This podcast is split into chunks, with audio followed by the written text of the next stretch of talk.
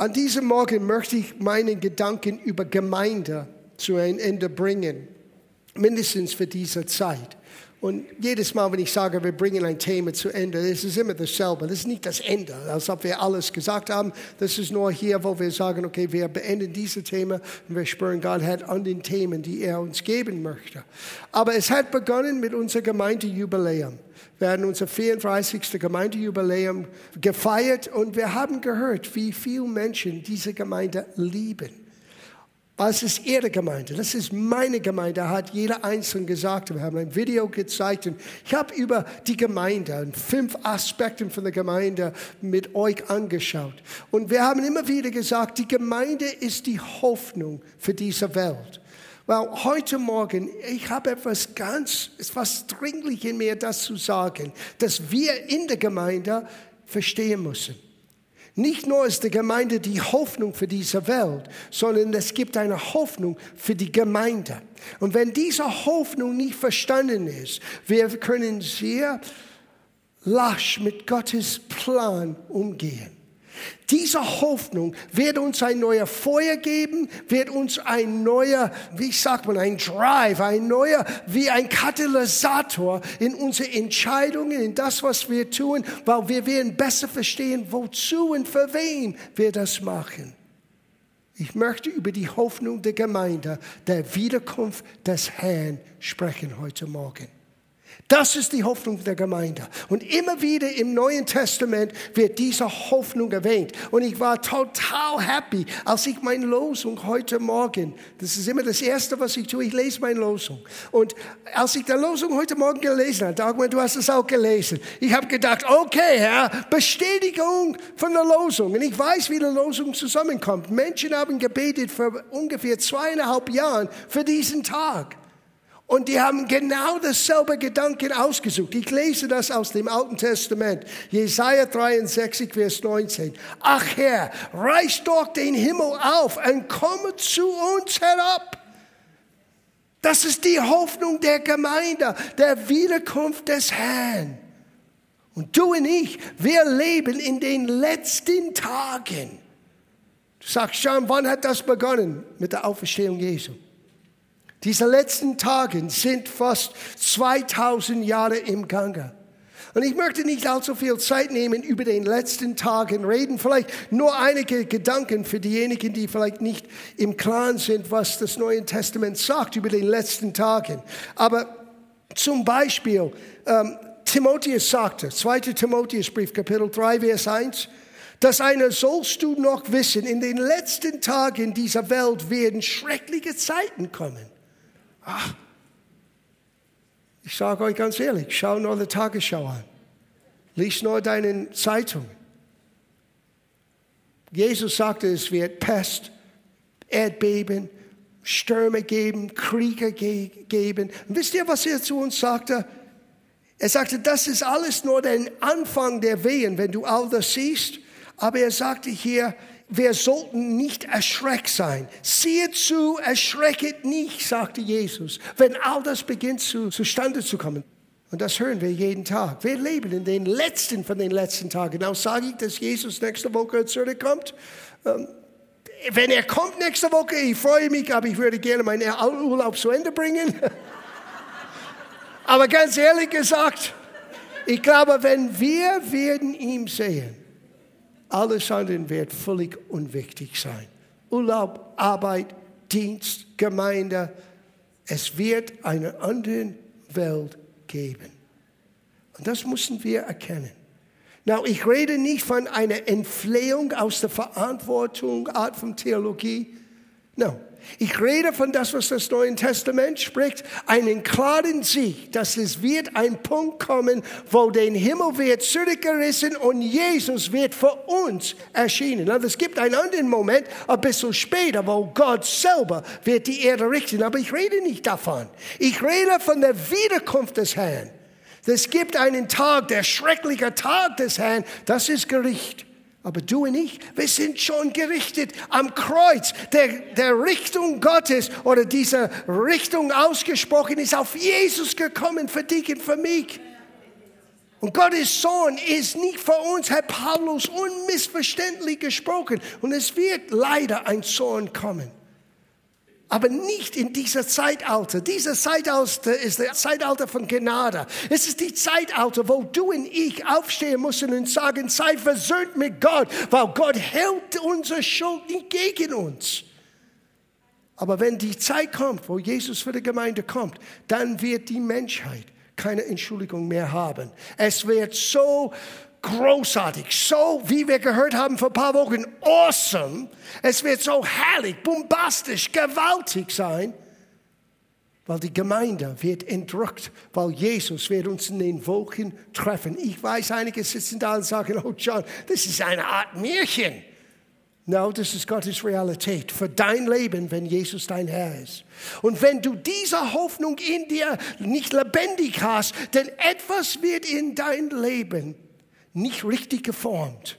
Sieh, wir müssen angespornt sein für das, was Gott für uns vorbereitet hat. Und ich werde euch aus der Schrift beweisen heute Morgen, es ist nur diese Hoffnung allein, die uns anspornt, aufrichtig vor Gott zu leben. Sieh, es gibt Menschen, die versuchen, aufrichtig vor Gott zu leben durch ihre eigene Leistung. Und die fallen immer in dasselbe Probleme hinein und die sind völlig frustriert. Gott gibt uns ein Geheimnis. Es gibt ein Geheimnis, wie wir uns selber reinigen, wie wir mehr und mehr diesen Heiligungsprozess annehmen können. Alles aus Gnade, weil wir sind angespornt von der Tatsache, dass der Zeit läuft. Mit jeder Tick ist ein Tag weniger für uns. Tick-Tack, Tick-Tack. Und jeder Tick, das heißt ein Tag weniger für uns. Und irgendwann wird unser Leben zu Ende kommen oder aber vielleicht werden wir oder einige von uns am Leben sein, wenn Jesus in die Wolken für sein Volk kommt. Na, lass uns das anschauen, bevor ihr denkt, ja, der Pastor spinnt, er braucht wirklich Urlaub. Schauen wir das an. Zuerst in 2. Thessalonikerbrief, Kapitel 2. Erlaubt mir noch zwei, drei Schriftstellen hier vorzulesen. Wir bitten euch aber, Brüder, betrifft der Wiederkunft unseres Herrn Jesus Christus und unsere Vereinigung mit ihm. Sieh, der Wiederkunft des Herrn ist eine Zeit, wo der Herr Jesus selber kommt und wir werden vereint mit ihm. Na, wir sind im Geist mit ihm vereint. Aber hier ist die Rede vom Geist, Seele und Leib. Okay, ich, ich, ich kann einige von euch hören. Was redet ihr? 1. Korintherbrief, Kapitel 15. Wir gehen gleich zu der Hammer. 1. Korintherbrief, Kapitel 15, Vers 51. Ist 1. Korintherbrief in unserem Neuen Testament? Würdest du sagen, das gehört zu Gottes Wort, Gottes Gedanken für uns? Hör das gut an. Und dann sage ich, ob ich spinne oder nicht. Siehe, ich sage euch ein Geheimnis. Gott erlaubt uns jetzt ein Geheimnis zu erkennen. Das wurde verborgen durch das gesamte Alte Testament. Es wurde verborgen. Es wurde verborgen für die Ohrgemeinde, bis Gott Paulus dieser Licht, dieser Einzig gegeben hat. Ich sage euch ein Geheimnis. Wir werden nicht alle entschlafen, das heißt sterben. Wir werden aber alle verwandelt werden. So ob jemand vor uns gestorben ist oder nicht, endet gar nichts. Wir werden alle verwandelt. Wir werden alle verwandelt werden, plötzlich in einen Augenblick. Das griechische Wort für Augenblick ist das kürzeste Zeitspanne, Zeitspanne, die du messen kannst. So schnell wird das geschehen. Boom. Und was wird passieren? Lesen wir weiter. Zur Zeit der letzten Posaune, denn die Posaune wird erschauen und die Toten werden auferstehen unverweslich. Und wir werden verwandelt werden, denn dieses Verwesliche muss anziehen Unverweslichkeit und dieses Sterbliche muss anziehen Unsterblichkeit. Wenn aber diese Verwesliche Unverweslichkeit anziehen, und diese sterbliche Unsterblichkeit anziehen wird, dann wird das Wort erfüllt werden, das geschrieben steht, der Tod ist verschlungen in Sieg, Tod, wo ist dein Stachel? Totenreich, wo ist dein Sieg? Aber der Stachel des Todes ist die Sünde und die Kraft der Sünde aber ist das Gesetz. Gott aber sei Dank, der uns den Sieg gibt durch unser Herrn Jesus Christus. Darum, meine geliebten Brüder, seid fest, unbeweglich, nimm immer zu in Werke des Herrn, weil ihr wisset, dass eure Arbeit nicht vergeblich ist in dem Herrn.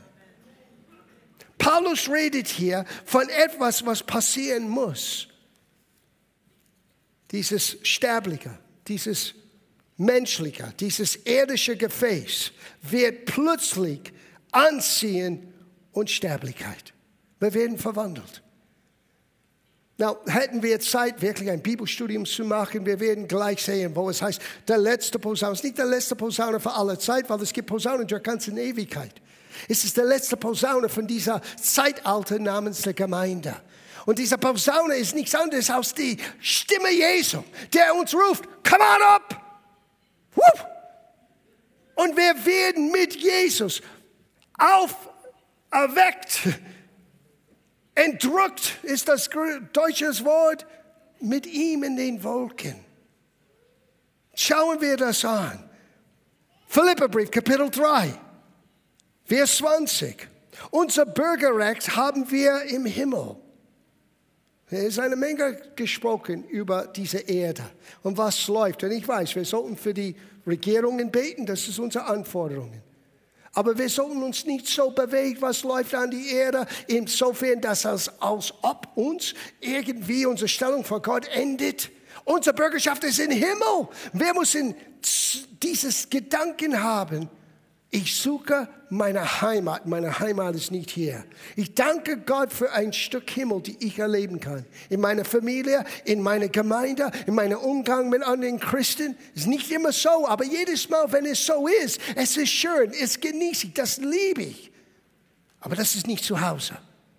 Wir haben einen himmlischen Pass, Reisepass. Und das ist in dem Blut Jesu für uns ermöglicht. Und durch sein Blut. Es heißt hier, von dort erwarten wir auch Jesus Christus. Sie, haben wir diese Hoffnung? Erwarten wir Jesus oder glauben wir, dass es ein Märchen ist? Erwarten wir Jesus, unser Herrn, denn wird unser hinfälliger, sterblicher Leib verwandelt. Sie, hier ist dieselbe Aussage und seine auferstandenen, unvergänglichen Leib gleich werden. Wir ziehen das an. Gott gibt uns einen neuen Körper. Und alle unsere Flecken und Runzeln wenn ich hier aufstehe und wir müssen Make-up machen für die Kameras, das ist alles überflüssig, braucht man das nicht mehr. Die alte Scheune muss nicht gestrichen werden mehr. Titus, Kapitel 2. Und hier kommen wir zu dem Kern dieser Aussage. Vers 13. Denn wir warten darauf, dass sich bald erfüllt, was wir sehnlichst erhoffen. Meine Frage an uns in unserer Generation ist, haben wir diesen ersehnte Hoffnung in uns wirklich? Ist das für uns zu märchenhaft? Ist das für uns etwas, was ja nicht realistisch ist im 21. Jahrhundert? Lass uns realistisch schauen. Meine Hoffnung ist, ist dass eure Hoffnung wird neu geformt sein. Wir haben Hoffnung für unser Haus, unsere Familie, unsere Kinder, unsere Arbeit. Das ist gut. Aber das höchste Hoffnung über alle Hoffnungen sollte diesen Sehnsucht sein. Ich möchte Jesus sehen.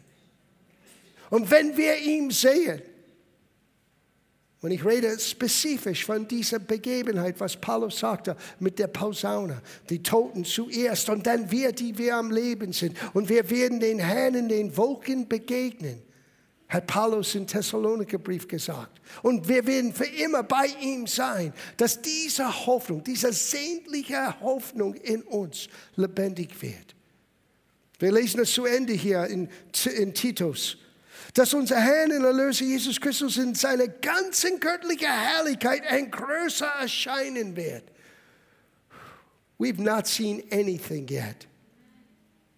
Dank sei Gott für die Herrlichkeit und Größe von Gott, die wir gesehen in einem Maß. Aber wenn er kommt in seiner ganzen Größe und Herrlichkeit, ich denke an Johannes. Johannes, der mit Jesus lebte. Johannes, der zu jener Zeit auf Patmos ein alter Mann war, hat ein ganzes Leben für Jesus gelebt und plötzlich Jesus ist erschienen in seiner ganzen Herrlichkeit und Johannes fiel zum Boden wie ein toter Mann, weil es war so gewaltig.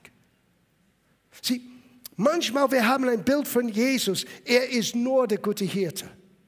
Er ist der gute Hirte, aber nicht nur. Er ist auch der Löwe von Judah. Er ist auch die, diejenigen, der, und er ist der Einzige, der sagen kann, König aller Könige und Herr aller Herren. Und die Ältesten legen ihn vor ihm nieder und werfen ihre Krone vor ihm. 24, wenn du das liest, zwölf im Neuen Testament, zwölf in den Stammen Israels. Und der ganzen Familie Gottes kommt zusammen, jeder Mensch, der Gott vertraute für Errettung. Wow. Und jetzt, es gibt nie Juden oder Griechen oder Heiden. Es gibt nur eins, ein neuer Menschen in Christus. Egal, was dein Herkunft war. Es ist schnuppe egal. Aus Afrika, aus Amerika, aus China, aus Europa. Es ist egal. Nur eins zählt. Jesus ist der Herr deines Lebens. Paulus schrieb hier zu Titus und sagte, wenn er erscheint, er kommt mit seiner ganzen großen Herrlichkeit. Er hat sein Leben für uns gegeben und uns von allem Bösen und von aller Schuld befreit. Das ist nicht etwas Zukünftiges, das ist schon geschehen. Du bist schon frei von Schuld und von alles Falsches, was du je getan hast. Du musst es nur in Anspruch nehmen. So sind wir sein Volk geworden, bereit, ihm dankbar zu dienen. Sieh, schau diese Verbindung an zwischen einem, einem Katalysator, Gott zu dienen und für ihn zu leben und dieses ersehnte Hoffnung, die wir haben müssen. Es wird noch spezifischer sein. 1. Johannesbrief, Kapitel 3, Vers 2. Geliebter, wir sind nun Gottes Kinder und noch ist nicht offenbar geworden, was wir sein werden. Wir wissen aber, dass wenn er offenbar werden wird, wir ihm ähnlich sein werden, denn wir werden ihm sehen, wie er ist. Sieh, wir alle glauben, dass wir Jesus sehen und kennen. Aber es ist immer Stückwerk. Es ist immer nur ein bisschen davon von das Große. Paulus hat es so gesagt, wir sehen fast wie in einen Spiegel, der ein bisschen unscharf ist. Und keiner blickt wirklich völlig durch. Und was wir denken, dass wir heute sehen, und Dank sei Gott für das bisschen, was wir sehen, ist nicht das volle Bild. Und wenn wir das volle Bild sehen, wow, nicht nur werden wir völlig überrascht sein, wir werden gleich merken, was wir jetzt sind und waren die ganze Zeit und merkten das nicht. Wir sind, wie er ist, weil wir werden ihn endlich sehen, wie er ist. Und schau, was das bewirkt. Und ein jedlicher, welcher von uns sagt, Pastor, ich fühle mich ausgeschlossen von das Wort jedlicher. Ich bin der einzige Ausnahme. Ist einer hier? Weil wir wollen für dich beten, weil du bist nicht der Ausnahme. Wenn die Bibel redet von jedlicher, jeder, aller, es meint genau das. Weil jedlicher, der diese Hoffnung auf ihn hat, das ist die Voraussetzung. Haben wir diese Hoffnung in uns? Wenn wir es haben, reinig sich, gleich wie auch er rein ist. Sieh, es ist so wichtig, dass wir wissen, die Gemeinde ist berufen, die Hoffnung der Welt zu sein, weil wir sind Licht und wir sind Salz. Wir sind wie ein Stadt auf ein Berg gesetzt. Wir bringen Gottes Wort zu den Menschen. Das ist Gottes Plan von der Gemeinde. Aber die Gemeinde hat auch eine Hoffnung. Und ohne diese Hoffnung, wir werden nicht so gezielt, nicht mit Eifer, nicht mit einem gewissen spüre, dass die Zeit von uns davonläuft. Und wenn diese Hoffnung in uns lebendig ist, wow. Johannes sagte, wir reinigen uns. Es heißt nicht, Gott reinigt. Er sagte, wir reinigen uns. Wir fangen an, ernsthaft mit den Dingen anzugehen, die wir wissen, nicht ganz richtig sind. Und wir alle haben Dinge. Hello, ich werde die Erste mit zweiter Hände. Wir alle haben Dinge, wo Gott uns helfen muss und er tut das. Aber das gibt etwas Übernatürliches, wenn diese Hoffnung in uns plötzlich lebendig wird.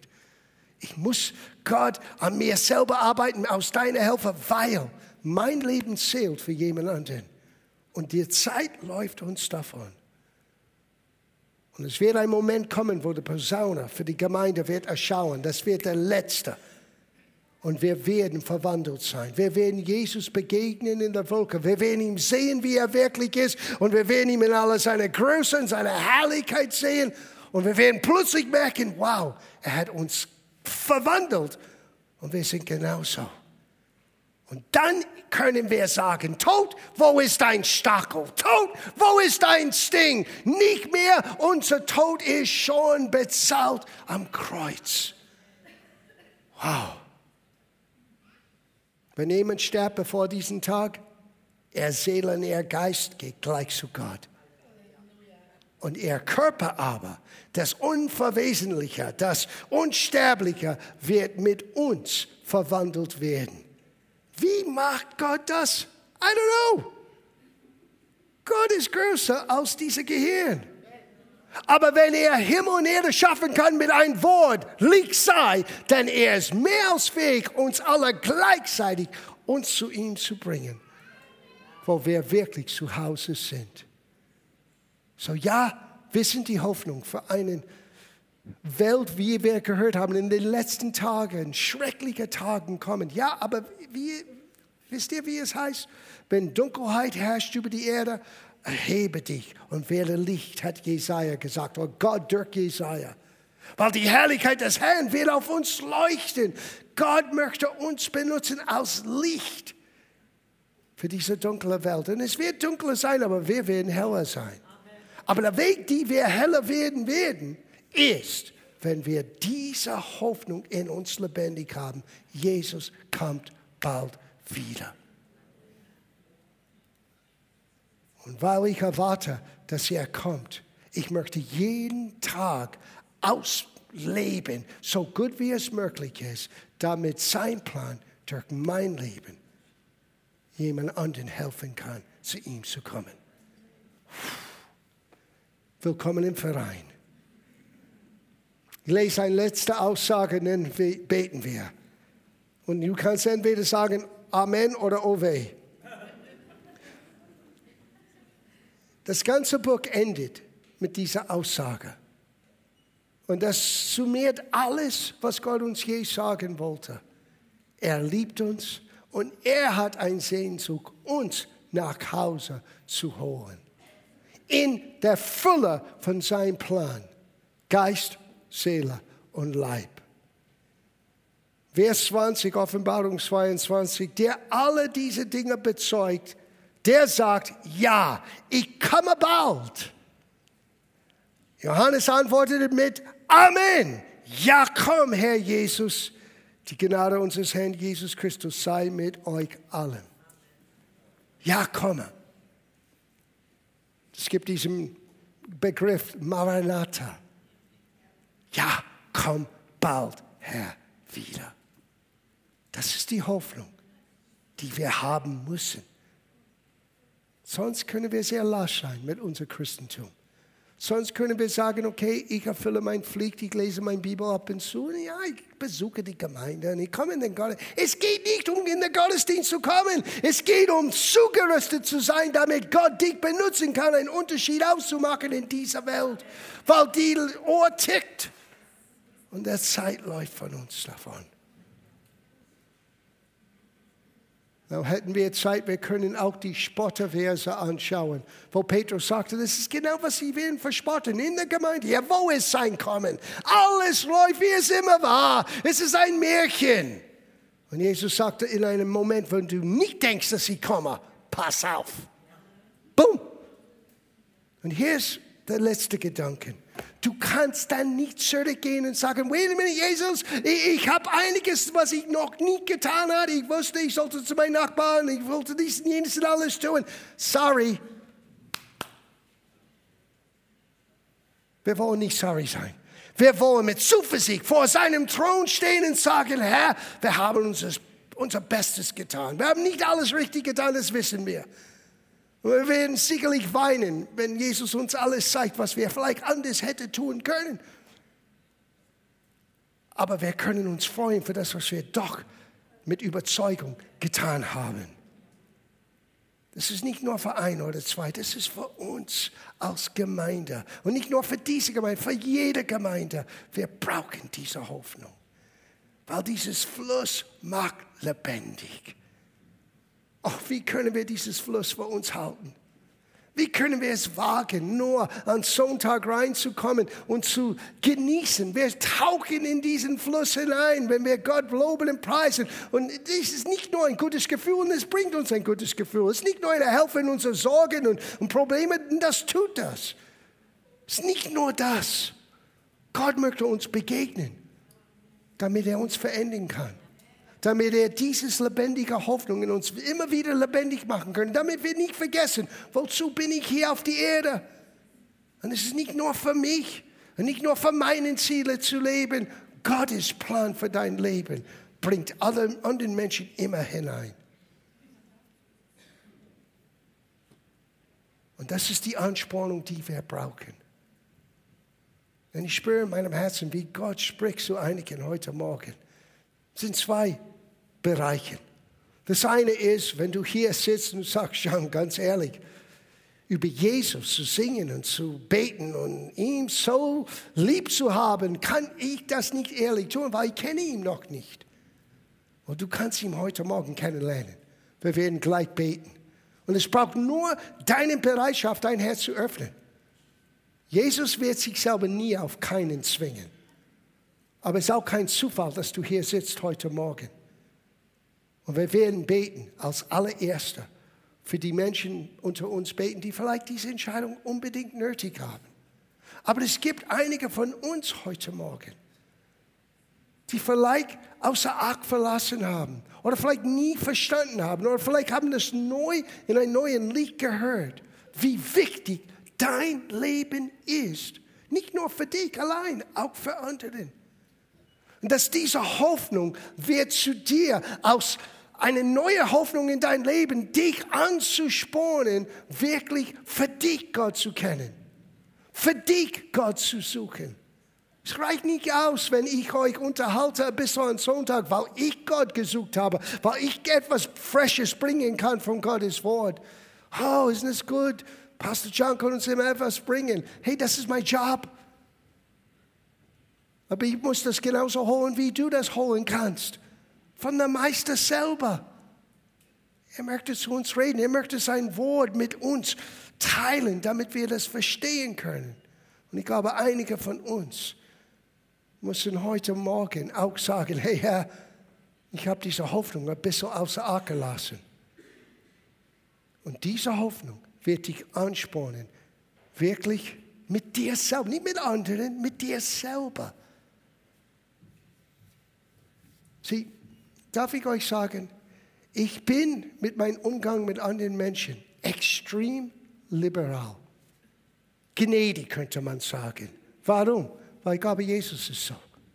Er nimmt uns alle an, wie wir sind, ohne Voraussetzungen. Aber mit mir selber, ich bin äußerst konservativ und kritisch. Mit mir selber. Und jedes Mal, wenn das rauskommt an jemand anderen, dann muss ich Buße tun. Das ist nicht mein Platz. Nur hier. Aber wisst ihr warum? Wegen was Johannes sagte. Jeder, der hat diese Hoffnung in sich, reinigt sich selber. Es ist mir ganz bewusst, ich werde eines Tages Jesus sehen. Und ich habe eine Sehnsucht, das zu erleben. Du brauchst kein Scheu zu haben, nur dein Herz ihm zu öffnen.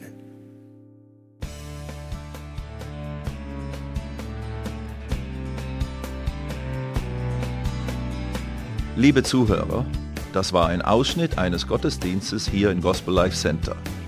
Auf unserer Website www.gospellifecenter.de können Sie die Notizen für diese und andere Predigten nachlesen und sich über die Arbeit von Gospel Life Center informieren. Wir wünschen Ihnen Gottes Segen.